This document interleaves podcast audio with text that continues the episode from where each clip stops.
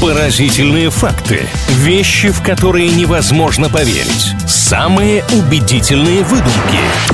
Правдивая ложь на правильном радио. В рамках рубрики «Правдивая ложь» делимся с вами всевозможными впечатляющими, интересными утверждениями и по ходу разбираемся, насколько это настоящие утверждения, потому что иногда мы тут привираем, исключительно для того, чтобы немножко развлечься. С вами Илья Андреев, Маша Сафонова, всем здравствуйте.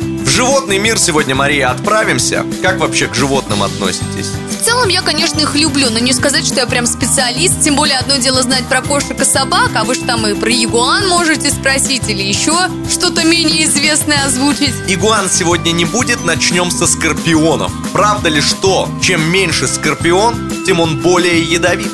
Мол, такой молодой, амбициозный, опасный, знаете. Но если рассуждать логически, то, наверное, все-таки чем больше скорпион, тем больше яда, наверное, в нем. Поэтому как-то я к этой версии склоняюсь. Давайте я вам не поверю. Ну и зря. Исключения в природе, конечно, есть, но в большинстве случаев маленькие скорпионы более ядовиты, чем большие. Объясняется это просто. Большого в природе враги как бы и так боятся. Ему не нужно много яда, чтобы наводить страх. А маленький поэтому и опаснее, потому что к нему враг подходит, совершенно не переживает, но натыкается вот на такую проблему. Плюс один интересный факт в копилку к Маше Сафоновой и плюс один балл в пользу Ильи Андреева. Продолжим говорить об опасных существах. Правда ли, что существует ядовитый хомяк?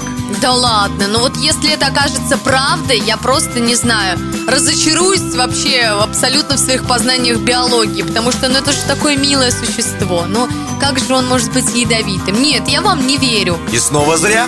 В Восточной Африке обитает африканский косматый хомяк. Он в процессе эволюционного отбора обзавелся уникальными защитными свойствами. Вообще визуально он больше напоминает дикообраза. Иголок у него нет, но есть шерсть необычная. Когда враг к нему подходит, она встает дыбом и тоже становится очень колючей. Так вот, в ней еще и яд содержится, чтобы врага, если что, нейтрализовать. Как много опасного оказывается вокруг. В очередной раз убеждаю, что если едешь куда-то в путешествие, лучше не пробуй то, что не знаешь, не трогай, кого не знаешь и так далее. Правдивая ложь на правильном радио.